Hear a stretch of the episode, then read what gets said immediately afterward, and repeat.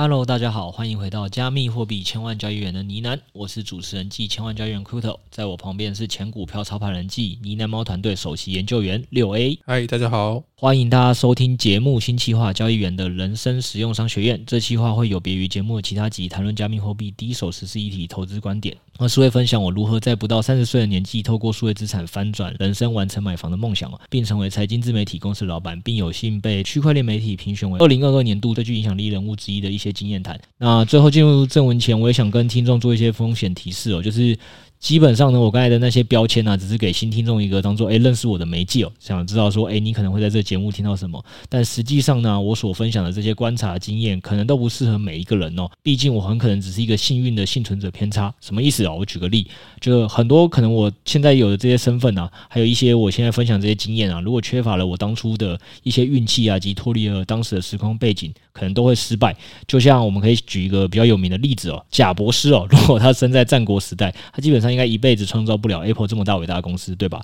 甚至他可能会因为不会打仗而成为俘虏。所以，请听众千万不要因为我今天分享了什么东西不错，你就直接全盘接受，你还是要符合你的自身背景哦。那也不代表说我讲的东西就是大家完全都不不用听了，我都讲成这样。就是说，也请听众不要忘记一件事情哦，就是应该你还有你的爸爸妈妈，更多人是经历过所谓的房地产啊、手机啊、电商、新媒体、数位资产这些都曾经腾飞的年代吧，对吧？结果都没有把握住任何时代的红利，脱离现有社会的轨道枷锁。所以我还是希望说。我分享的一些经验谈，即使九成对你没有用，也希望有那么一一个我自己的独特思维，能在某一天给予你一点灵感的，让你可以突破这个时代的枷锁的一个重围哦。好，那这就是我们本期话的目的嘛。话不多说，我们来讨论今天的主题吧。那今天主题就是那个房价来到陌生段了嘛，如何用七折买到房的策略？听众可能会有一个疑惑，就是说一个我三十岁不到年轻人说想要用七折买房，会不会只是一个纸上谈兵的策略，不可用哦？我先跟大家听众讲一件事哦，就是你们这集基本上听到就是赚到。我这一套的策略啊，是经过网络研究调研推出假说的，没错。但是后来呢，我是有跟从业近四十年的建商跟做代销的这个亲戚做确认，以及线下房地产交流会的时候，跟有一个有数千位房仲交过手的这个十几年投资者确认过这个假说，他们也都是这样干的。所以这一集的内容啊，还没订阅我们 Podcast 并五星好评的听众，你一定要赶快订阅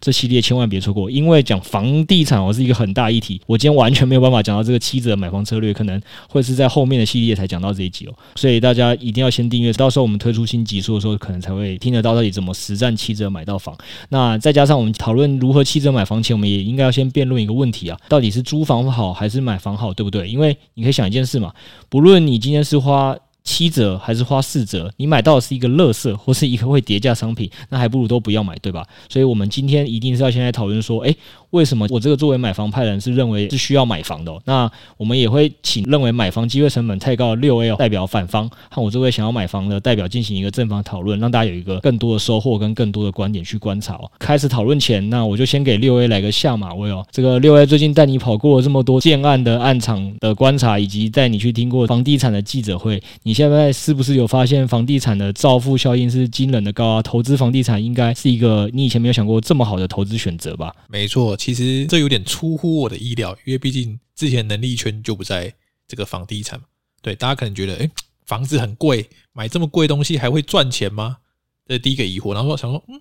房地产这个本金可能要真的很大，然后流动性又很卡。对，但我听完之后，我觉得其实有几个它的优势。第一个就是，我觉得它跟币圈有点像，币圈的资产我都跟大家讲说是比较弱的嘛。那房地产对手呢，我觉得相对来讲比较弱，因为人一生会买几次房子？应该一次或两次吧。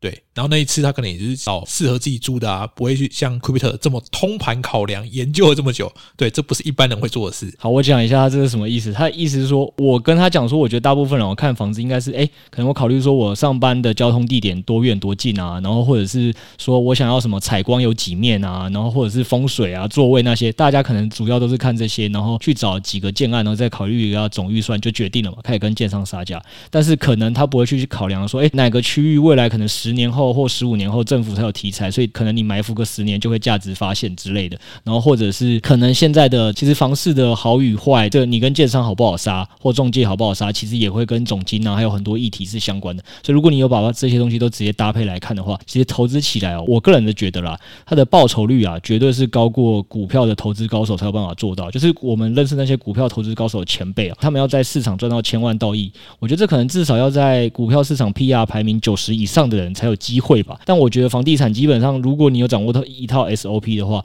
我觉得可能是 PR 六七十，就你听得懂人话，懂一些 Mega，然后可能擅长与人沟通谈判的，基本上都有机会靠投资房地产获利，因为它是一个非常有时间优势跟资讯优势的一个行业。但基本上要跟大家讲一件事情，就是说我们讲这些也不是今天的重点，都不是鼓励大家投资房地产。然后六 A 可能也会跟大家讲说，所以他反面上反而觉得，哎。投资房地产可以让这么多人都可以轻松赚钱，那代表他觉得买房的人不就是蒸盘子吗？就是买房的人反而就是让那些人赚钱嘛，对吧？对，就我听完得到一个结论，就是自己要用的自己用租的，那资产配置要投资的。也可以去投资房地产，因为真的很好赚，会有很多盘子还跟你买。因为有一个是大家可能也没有想过的一件事情是，我觉得啊，这可能还是数位资产没有的优势，可能也有，但是不够明显。就是数位资产，你有时候也会发现，有些人不是杠杆会不想开太高嘛？十倍、二十倍把自己爆仓。但以前那些爆仓赚到钱的是谁？大概是交易所。你顶多就是可能因为他做错方向的时候，你跟他做对赌，你可能也会在币价上赚一点，但绝对赚的幅度都没有房地产那么的夸张。因为房地产很多的建商，包括建商，有时候都会错估景气。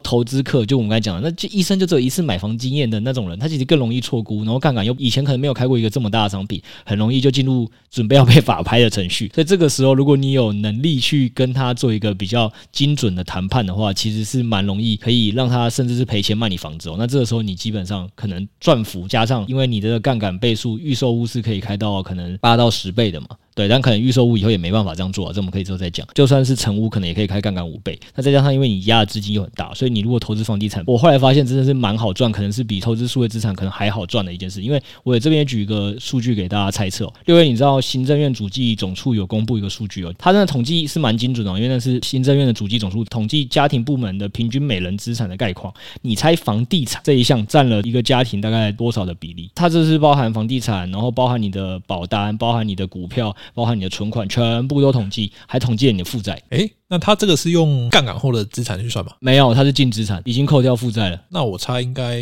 六七成吧？没有没有，大概有四十七趴。诶，那也是蛮高的。对，就是这也代表另外一件事情，就像你刚才讲，起码前面的人投资房地产，先不管他是不是投资啊，他可能只是买房自住了。但起码这几十年下来，这些人当初跟银行借完了钱之后，反而扣掉了他的负债，他现在还是赚钱，赚蛮多的。然后甚至是股票的两倍。然后是家里可能存款的也是快两倍，非常的惊人。对，哦，所以有买房的可能占六七成，但有的是没有买房的，去可能平均下来可能就是。接近五十趴，呃，对，它反正就是一个平均数字，所以我们只能看到一个整体平均长这样，就是国人的平均持有房地产的净资产就是两百零六万，国人的总资产大概是四百七十九万。那开放大家欢迎底下留言说你不小心拉低平均，好不好？这是平均数字，但实际上你有没有买房不确定。举例来讲，有一个状况是爸妈买的房啊，你现在还归户在你们家嘛？你就是拖累平均那一个，因为要除你，对，大概就是这样。但反正基本上你们家呢，房地产的占比应该是占了百分之四十七，然后你们家的存款加有价证券加起来可能才比。比它多一点点，这样就有价证券就是股票了。好，这是一个。然后另外一个也是我们那时候去听人家记者会的时候有讲到另外一个也很扯的，这个你直接来跟大家分享好了。好，他就统计了一个数字，就是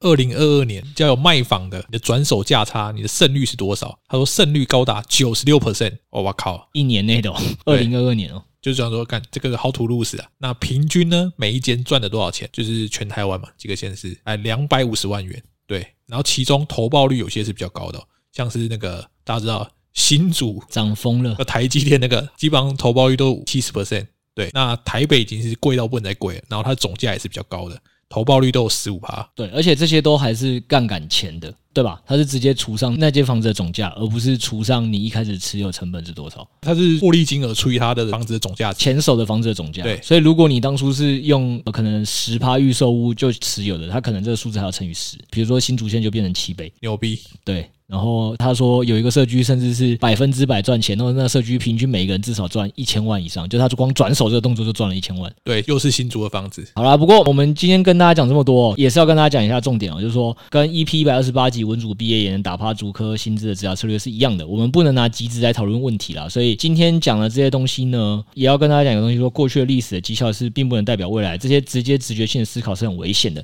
但也就是先用这些数据告诉大家一个真相，确实就是说，哎，房地产投资为什么你可以理解，在很多老一辈的人眼中会觉得是一个这么好赚，或者是就那些科技园区人为什么这么喜欢投资房地产，是有它的原因在的。那但我们做这个系列跟六 A 探讨到底买房好还是租房好，以及最后跟大家讲说，如果你真的想买房，实战上你要怎么买到七折房屋的一些策略，重点不是要教你如何投资房地产，而是要跟大家讲哦，就跟子牙那集一样，我们希望提醒听众，是因为六 A 他一直主张的就是租房的好处是就不会遇到什么少子化趋势啊，或一些其他常见空方的论述，对，有可能是对的，但实物上我觉得大家不要只是因为哦直接有这个想法，就觉得哦，所以我永远都不要了解房地产，那就会可能会像六 A 一样，他当初就是因为有一些错误的认知，所以就没有去碰，碰了之后才发现远远跟他想不一样，那或者觉得现在房价所得比已经高的不合理了，然后你直接选择躺平，路永远都是人走出来，你要先有面对议题的心跟执行力，才能找到最是你的答案。哎，那你在加密货币投资不错嘛？然后之前投过股票。那是什么契机？那你想要接触一下房地产，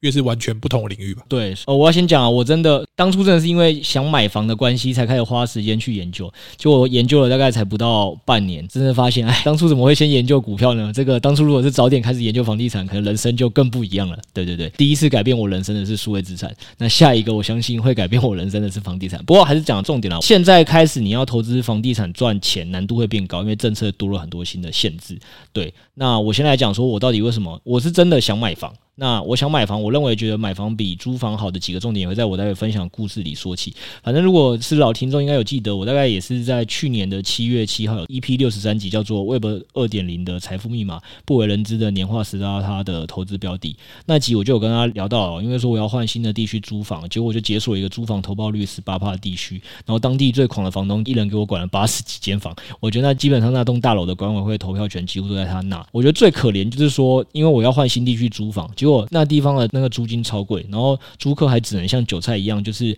我虽然抱怨租金贵，他的租金是比我之前住在东区跟新义区还贵，我还是只能乖乖的选择租，因为只要我一犹豫哦，就基本上我看在五九一上的房子马上就会被下架租走。然后我最后的案例是我大概看了十几间之后，最后后来我现在这个房东上架租网四小时之后，我就马上找到了我这个韭菜，然后我打电话给他说：“房东太太，拜托你一定要把这房子租给我，不然我就没地方住了。”然后我付了一个比东区还贵的租金。那为什么那边那么贵？还有这么多韭菜抢着租，我在那集就分析过原理，我这集就不赘述。不过反正我就在那一刻下定了决心了，我一定要买自己的房子，因为为了不是炒房，也不是想当包租公，而是为了避免自己老的时候没有地方可以居住的一个困境，以及租金所得比我觉得会占未来比重越来越高的这几点，所以才让我觉得说我一定要赶快买房。哎，你这样讲，感觉现在不买房，未来就变成下流老人，无家可住呢。但我自己是觉得说，这几年的房价涨幅应该是远大于租金的。那如果未来还是呈现这样的趋势，感觉不买还是比较划算啊。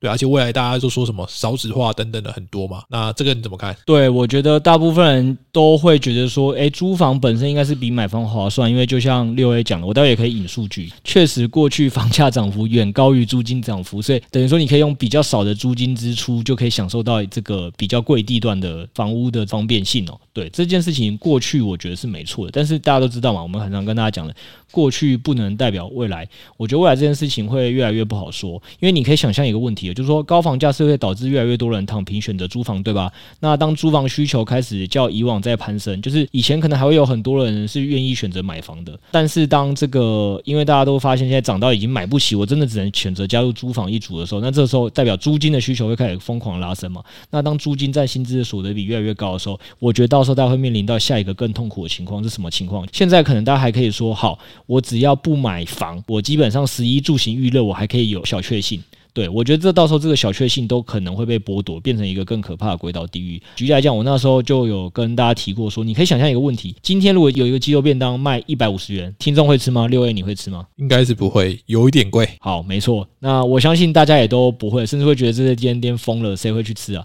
但当如果每间店都卖一百五十元的时候，我想你还是会只能乖乖付费，对吧？这就跟你以前小时候买车轮饼一颗，可能会不小心透露出年代。我买过五元一颗的车轮饼，那后来可能印象中车轮饼都十元。现在基本上，我觉得车轮饼看到二十五跟三十元才是一个正常的数字，所以要跟大家讲一件事情是，大家还是要想一件事情：高涨的房价，你现在可能会就是觉得说啊，反正只要我不买房，我的生活品质就不会有太大压力。你错了，有一件事情要想到。高涨的房价一定会反映在租金的调整上，那反映租金调整上之后，又会反映到你的各项民生消费上。所以，如果我觉得啦，你不想未来在食衣住行娱乐等小确幸里选择，我现在到底是要牺牲衣服的部分呢，还是选择牺牲吃的部分还是选择牺牲旅游部分。我认为，在你能力可以负担的时候，强调能力可以负担的时候，早点买房跟银行贷款，我反而觉得这行为类似一个确定未来大额的支出已经锁住的一个避险合约哦。哎呦，这听起来有点像是期货对锁，我把未来的支出给锁住，又可以用比较低的利率去杠杆，听起来好像有点道理啊。对，因为有一个概念是大家也知道的啦，就是说，现在你只要房贷的利率低于通膨的话，你现在跟银行多借钱还有一个好处，就是你多借的所有钱，你都在预支未来嘛。那到时候你反而其实还给银行名目数字，比如说一样是一百万，但是那个一百万可能在十年后、二十年后可能就只剩五十万，因为假设就在经历一轮或两轮 QE，对，所以其实你现在多跟银行借钱，反而是跟那些把钱存在里面的那些银行的存款的人去预借了他们的钱，然后让你反而未来是赚更多，这是一个。那第二就是。我刚才要跟大家讲的，我引述两项数据给听众听了。那从二零一一年到现在，主机总出的租金指数，就是所谓的消费者物价、房租类的涨幅，大概只涨了多少呢？六位可以猜一下。我觉得应该有五十趴吧。好了，没没那么多，十二点四趴。你会有这种感觉，可能是因为那个房屋确实涨比较多。我房屋的数字，我是看那个信义中古屋的统计哦，它涨了两百八十九趴。所以确实，如果单看数字，可能像你讲的一样。哎、这个两个差距好像不太成比例诶。你还有很多人才得出一个结论嘛，买不如租，因为反正我只要多花这些十几趴租金支出，就可以享受别人花了几百趴本金才能买到的生活品质。但我想跟大家讲，那是过去哦，因为我引述双北老屋改建协会理事长胡伟良的话，他说，从二零零三年以来，刚好是房价开始狂飙的时间点哦，那房价所得比就飙得非常夸张。他以双北为例啊，就是二零二二年的新北市平均维持在六点一五倍。台北是六点零一倍，但现在分别到二零二一年第三季的时候，变成了十五点八六倍跟十二点一三倍。对，总之是一个非常夸张的数据。再根据历年房价负担能力的统计资讯哦，十五年来家庭可支配所得中位数额，却只增幅不到两成。但住宅的中位数总价涨幅却超过两倍嘛，所以当大家都认为薪资买房越来越困难的时候，就会发生出我刚才讲一个问题嘛，就是那我觉得买不起房，我就转买为租总可以了吧？但租房需求上升之后，大家会想一个问题哦，供给。增加如果速度比租房需求增加的慢，那房租能不涨吗？所以基本上他觉得未来的房租可能是会开始一个进入一个飙涨的时间了。因为刚才给大家听的数据嘛，二十年来房租只涨了十几趴，但是房价涨了两百八十几趴，理论上应该要落后补涨吧？这应该是蛮有可能的一件事。然后那个胡伟良就继续分析哦，他认为哦。高房租是会超过很多人的承受能力，然后就连到我刚跟他讲，他说当房租超过一个人的所得大概三成的时候，那基本上人就会因为租金压力或住房压力影响到他的生活幸福感，因为他得排挤其他东西哦。所以，诶，我也蛮好奇，就是六 A 你自己或身边朋友大概都花多少在租金之上？单人的话，就一个人的话，大概都是台北嘛，大概一万五左右吧。如果以他们年薪来讲，加 bonus 一年平均下来。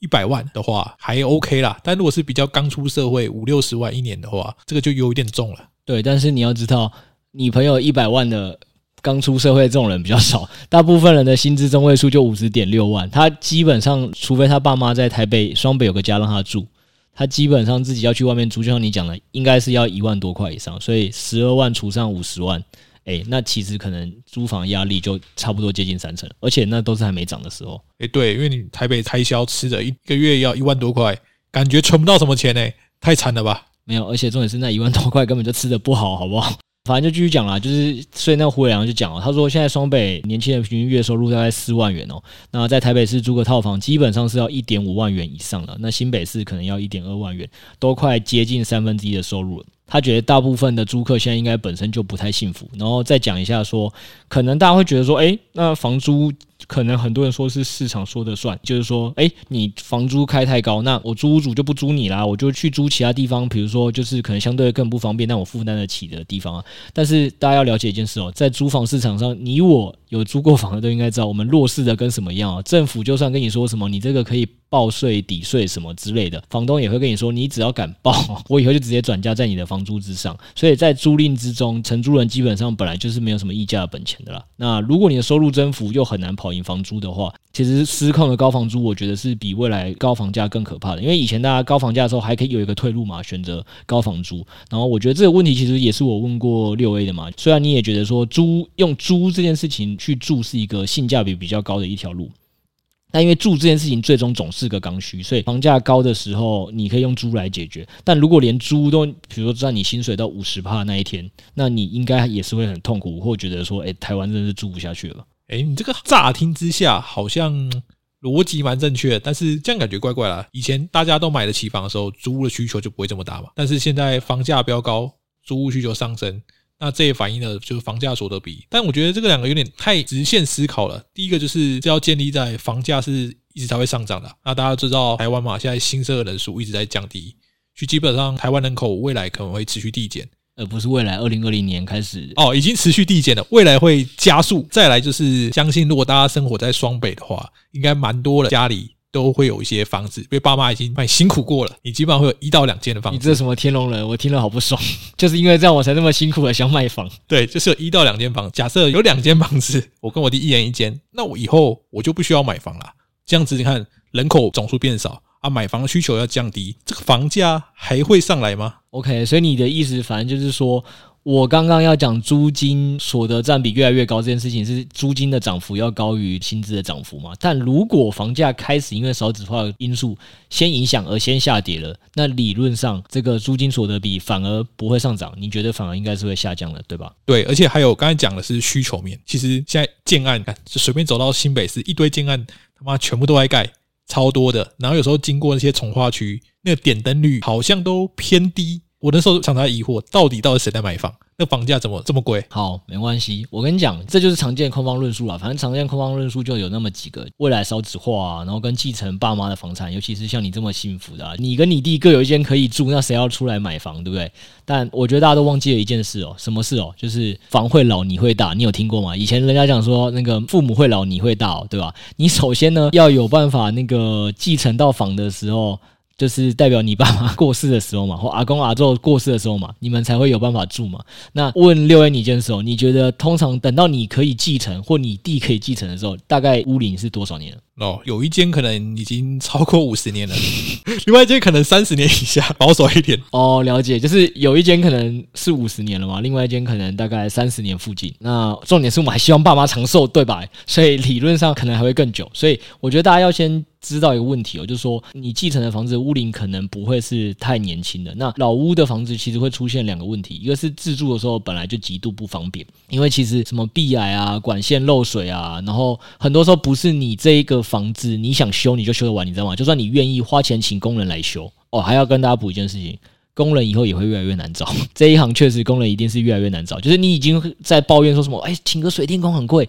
然后你愿意花钱，人家还排还跟你说，哎，不好意思，先生排两周后，然后你那种大修的可能就要更久。就是水电工又难找情况下，你自己愿意修，就花几百万去整你家里的管线就算了。其实邻居不愿意配合一起修的话，邻居家的还是会渗到你这。所以老房其实是问题很多，因为那是共同整个屋的结构就会有问题。那还有很多其他结构面的东西我们不讲。那再来就是说，好，你就算自己不自住，觉得太麻烦，你想要转手换点钱回来，再去找一个你相对能买的地区，会出现下一个问题是什么？六 A 跟我都待过银行，所以一定知道一件事情，银行。对房屋的耐用年限的估计就是五十年，也就是说，即便房子本身还能住，那只要你继承的老屋不是透天哦，那在银行那边，像你刚才讲嘛，一间早就超过五十年了，不知道你弟还是你啦，会继承到五十年那一间的房子啦。首先有一间已经是完全是银行不会再借钱给跟你买房的那个后手的啦，所以就算是什么台北市的最精华地段信义区的房子，好了。那个银行也是不会借你钱的，好不好？那如果银行不愿意借给你后面的人来买你的房子，那如果你今天就是要卖他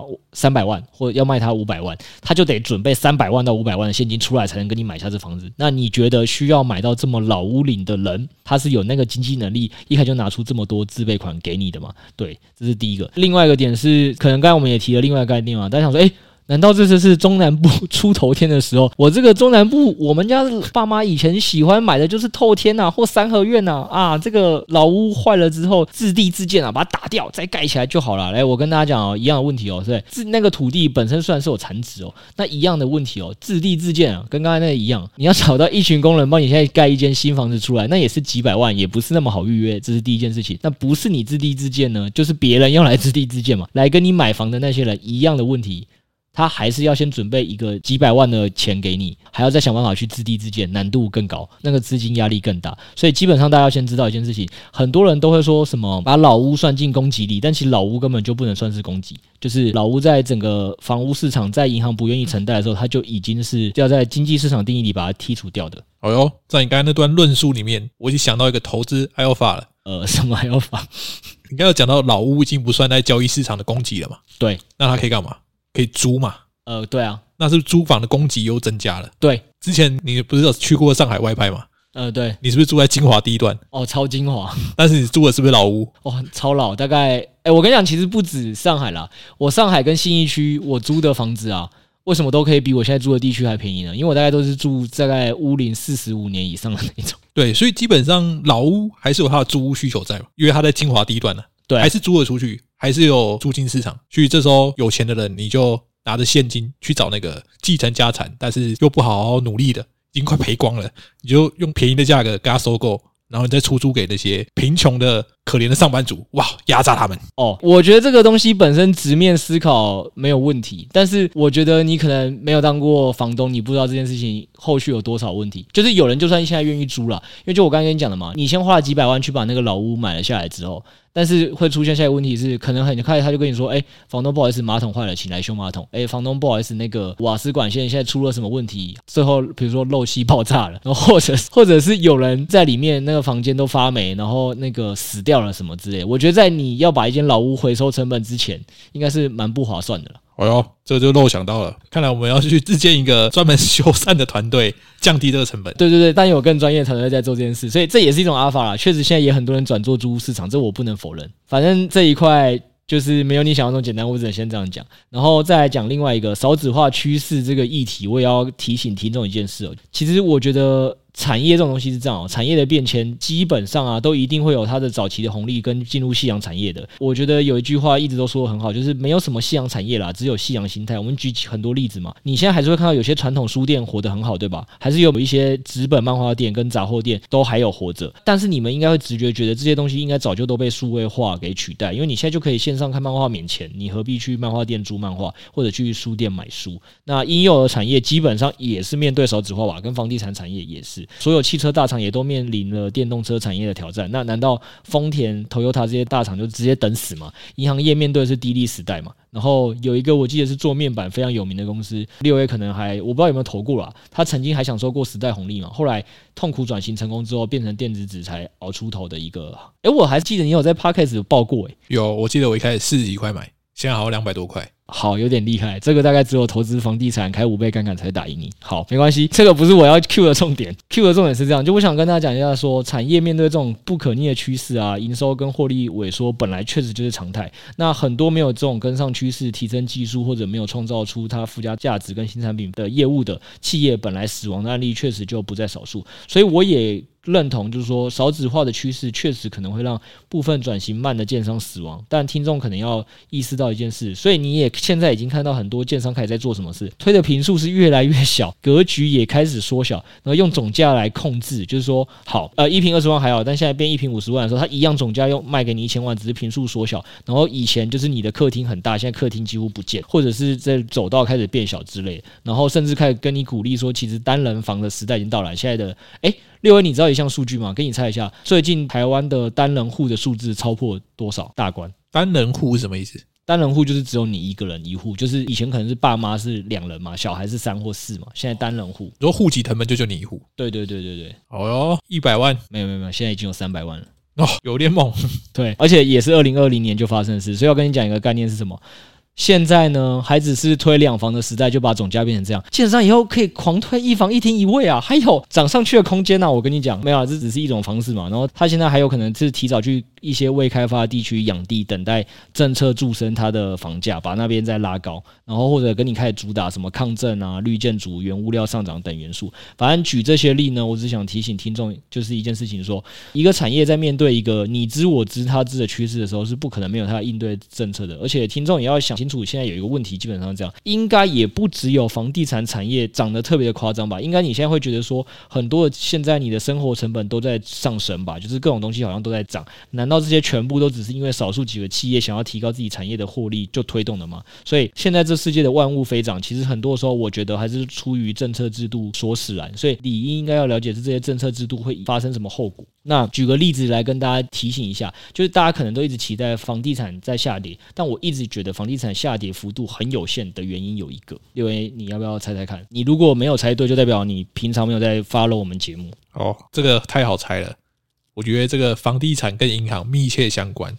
然后又跟各种利益，又有政府，政府一定会介入，要不然房地产出事的话，银行会很麻烦。对，因为基本上呢，很多首购族都是先跟银行借嘛，然后先借八成啊，结果他如果让这个房地产下跌三十趴，会发生什么事？诶，一堆首购族要补缴那百分之十，不然银行就要开始法拍他的房子。这个市场有办法法拍这么多房子？那补缴十趴，难道是跟什么补缴十趴的鸡蛋这么便宜的一件事情吗？谁能随便拿出十趴的房地产现金？所以我真的个人的认知啊，你期待房地产跌二三十趴是一个，我不能说没有，单一个案一定有，但我觉得在整个大环境，房地产不太可能会跌三十趴，就集体跌三十趴。我觉得这个难度确实还是挺高的。哦，我刚才原本是要跟讲说，这是我有跟 Setos 举过例的，就是说，当数位资产跌烂的时候啊，然后 FTS 被害的时候啊，政府只会跟你讲一句话，诶。活该啊！就早就跟你讲，这些是境外平台啦。这个国家现在在决定是由谁在监管啊，在那边互踢皮球，对不对？但是股票如果真的跌到一定量，诶，为了选票，为了股民的安危，诶，国安基金就进来救场了。那何止是房地产？我觉得这是影响更多人的。所以房地产下跌，我认真觉得是很有限的。这件事情是我觉得大家要先认真理解的一件事情。说这个政策制度只要不改之前，我觉得房地产波动下行就不可能有多大哦。那最后补充一个数据，其实，在开录前，Crypto 给我看的，我觉得这个数据有点让我觉得哇，怎么跟我想象中不一样？因为刚才前面有提到老屋的结构嘛，对不对？我们有看那个乐居的，它有一个数据是说，其实现在台北市二十年以下的房屋只剩下多少？只剩下十四点六万栋哦。也就是说，那个也有有点钱又想要买新屋的人，一定就只能就不要买太旧，直接一直在买新的，所以导致于台北市新建案基本上单坪破百万是轻轻松松。因为想要买比较新的房子，就是数量太少了，供给有限，都是老屋，老屋就租给这些我们这种穷人，差不多是这样。对，而且我可以给你一个数据，你知道双北每日现在通勤族有多少人吗？从双北之间每天要来回移动的人，两百万吗？诶这个猜得很精准诶，看新闻数据显示是有两百万以上的人口，所以就像你刚才讲，台北市的这种房屋现在新买的二十年以下的哦，只剩下十四点六万栋，那还不是全新的哦，你就知道台北市的新建案为什么很多现在都是涨到什么一百五十几啊、两百万，大安区最近开始好像有一个刚两百万成交的案子，这是非常容易的啦。对，诶，你刚才突然这样一讲，这个双北通勤都频繁。然后台北市贵到爆，那这样子是不是就有外溢效应？呃，所以现在新北很多外环也涨，涨到当大家有点意外，就当地人都会吓到。哦，我觉得还有一个东西也是，我觉得大家很常会犯的一个致命的迷思啊。我觉得跟股票投资有点像，就是你只要买过便宜的东西，你就不会愿意接受它变贵。举例来讲，台积电三十八块买过的爸妈那一辈，他没有办法接受什么叫台积电涨到三位数五百六百呢？他说：“哦，我跟你供了，台积电会有一天跌回三十八块，你信不信？”我相信六 S 不信。对，那你觉得在我跟你讲完这个台北市的房屋只剩十四点六万栋的时候，你还能期待？然后再加上政府理论上制度不改前，银行就是要贷给首购族可能会到八成左右的时候，你觉得它是能让它跌几趴？它能跌到一百万以下或五十万以下吗？我觉得跌幅也是有限啊。但是呃，以投资角度来讲嘛，它的涨幅也是相对来讲是比较有限。哦，对，它确实涨幅也是有限。然后自住你也不会去买那，所以我觉得买其他外围地区应该是比较有爆发力的选择。对啊，对啊，所以其实我觉得我们今天两个起码有一件事情是有共识的，就是说。其实投资房地产真的还算好赚，尤其是它下行风险是蛮有限，再加上还有政策上的开杠杆，只要在政策制度没改变之前，老说投资真的蛮好赚。那只是唯一的问题就是说，我们两个都认知到一件事情是，我们如果不是想要投资住，它是有其他方法可以去应变的。所以，我们不一定说一定要用买房的方式去解决我住的问题，我可能还是要可以用租的。那因为节目时长跟资讯量关系，今天我们谈租房跟买房的这个基本上正方的一些说法就先到这边。结尾前，我想跟大家说，从今天讨论哦，我相信大家都了解到一件事情哦，现在的房价的飙涨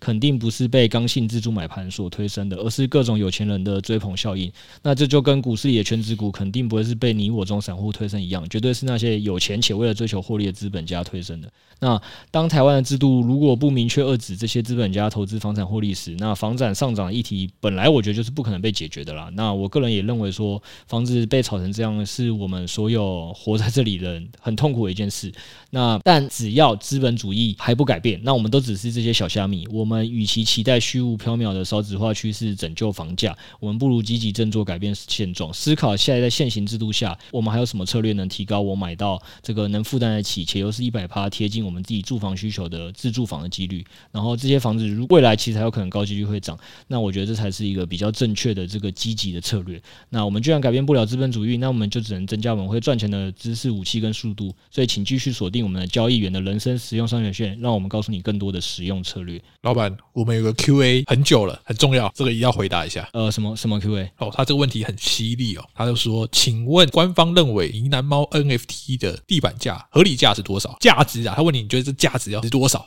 好好，没错，我觉得你帮我点了一个重点，就是我觉得大家在讨论问题前要先区分两个常被大家混为一谈的本质，就是价格跟价值。那我猜他想问的是价格，但是可能实际上我们要先去思考是价值。那好，我们先从价格来讲，价格是市场供需决定的嘛。尤其是你今天听完了我们这个讨论房地产为什么房价可以涨幅这么夸张，台北市案例你就可以知道。那因为目前呢喃猫的 NFT 本来就不多，就是七百五十九个，所以那市场上的卖方挂单也又更少了，所以在流动性很差的情况下，其实很容易会出现向上或向下的大幅波动。对，所以极端的买盘跟卖盘确实都有可能出现。大家现在可以想。想象到一件事情，说，反正对于总供给很稀少物件呢、常出现在你意料之外的价格成交。现在成因是非常的一目了然的，就是因为很多比你有钱的人，就是你觉得台北市很贵，但就是会有很多富二代会觉得，诶，这很便宜啊，我就是想要台北市一间新房，我不想租二手房，他就会去出，所以很多比你有钱的人也会愿意出比你高的价格去把它买下来，因为在你们眼中相同的物件会有不一样的价值，这也就是为什么我觉得 NFT 跟房地产，我在思考他们的时候，我不会直接想说有没有合理定价格的算法，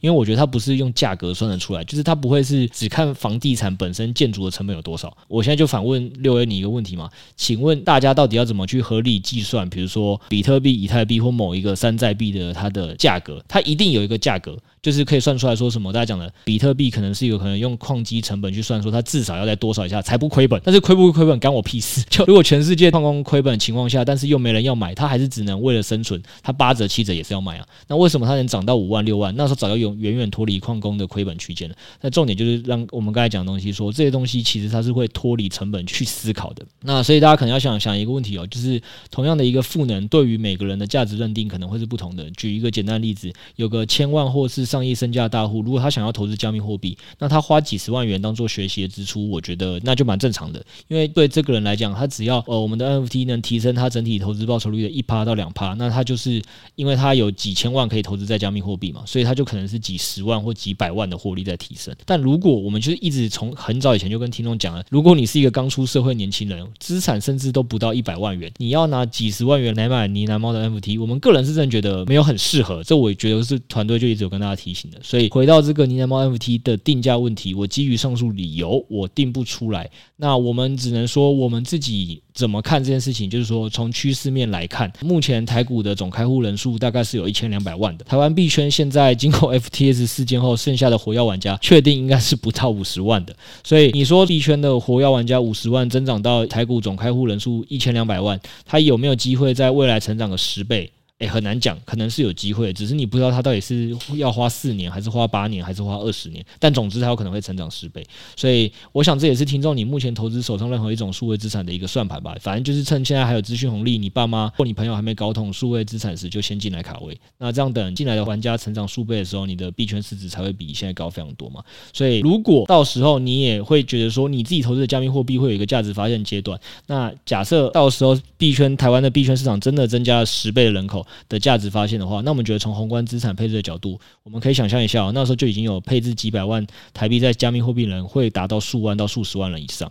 那台积电的员工的人数目前大概是六点五万人，而且这是全球的，就可以把竹北的房价。最高不理性的炒到七字头过，所以当这群有钱的上班族或者是股票中大户未来要开始配置几百万资产在加密货币，然后他又没有空去研究的时候，那这个时候可能就是恭喜大家说，跟爸妈投资到台北市房地产一样，是等到了时代红利的发酵。所以至于这些有钱的大户会不会也愿意把自己的资产的十趴二十趴的资产配置在你娘猫的 NFT 或相关的产品线当做投资跟 RD 费用呢？那当然就不是我们团队能确定的事嘛。对，那当然就是我们在这边团队持续努力在做的事情，就是这个是假设我们相信十年二十年后币圈市场会慢慢的增长个十倍，跟这个股票市场慢慢的靠拢，我们就希望到时候你娘猫的 NFT 也是。继续的存活到那一天，然后像我们过去从二零二二年一月到现在经历的各种的币圈超级大的黑天鹅一样，我们持续因应各种产业跟市场上的变化去做调整策略，让到时候价值发现阶段的时候，呢喃猫的市占率还是一样，那我们的时代红利就会发酵，大概就是这样。但这件事情我们只能说我们努力，但我们没有办法确定。哎呦，老板，我刚才想到一个好的譬喻法。呃，好，你说，刚才讲完房地产嘛，嗯，我们这个房地产其实也像蛮像 NFT 的，我们现在就是先自住。来呢喃猫学习，等到他钱赚饱饱，哇，这个涨价涨很多，最后再抛售卖掉。学习兼自住，看很像，最后涨价了，好抛售。呃，其实我不是那种鼓励人来找我们家 NFT 的人，所以呃，你要这样理解，我不能说错。而且我知道有些人是这么理解我们家的 NFT 的，不是你投资也要学习嘛，就像你自助也要都有需求在。是是是，对啊，这东西如果还会涨价，就你相信市场长期向上的话，你边学习这东西就边涨价，最佳情况就是这样。好像也是不错的，对对，最佳情况是这样了。那反正我觉得我也反面论述一下好了。反正我们今天讲了很多买房派的言论嘛，对。那因为节目的时长，所以我们才没有分享到很多买房的负面影响。这其实也是六 A 可能在下集想跟大家讲，他其实觉得有一个比买房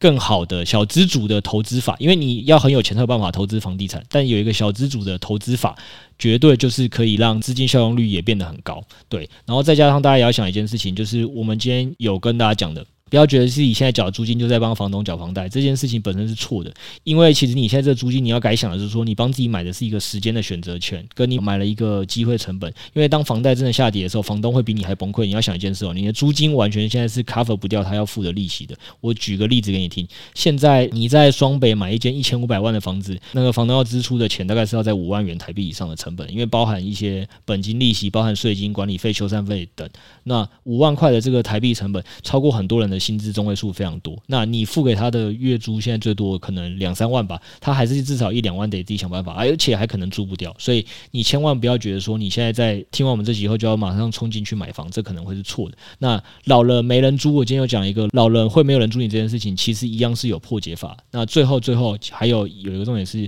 我们其实下一集我们也会跟他讲说，我们最后到底要如何七折买房？对，所以就跟我们家 NFT 我觉得是一个道理啊，就是刚刚六位讲的是正面的嘛，就是可能最后真的币圈到了加密货币市值发现的阶段，它确实可能我们家的 NFT 也会跟着时代红利涨个十倍、二十倍，这不太确定。但有可能就是又出现了一个比 FTS 更大的事件，比如说直接禁止币安、禁止全世界加密货币交易所投资，那你基本上在币圈部位是全部归零的，你呢喃猫不可能幸免于难的啦，好不好？那那个时候也是基本上全个整个团队已经做好了在这个产业从业的认知，就是我们要回去 Web2 找工作的时候了。所以这些东西都是大家要一起想的，好不好？那这就是我的一个回答。好，那最后如果你认为今天的房地产的趋势讨论和引用数据对你了解房产市场有帮助的话，那其实我们也有专业的研究团队在写是数位资产的投资策略哦。欢迎订阅我们的 PressPlay，每月就会有十篇的文章跟影音，带你找到属于自己的实战交易策略。另外，我们目前有公开赖群 DC 群，欢迎入内一起交流投资观点。以上链接都会放在资讯栏。今天就先聊到这，记得帮我们五星好评，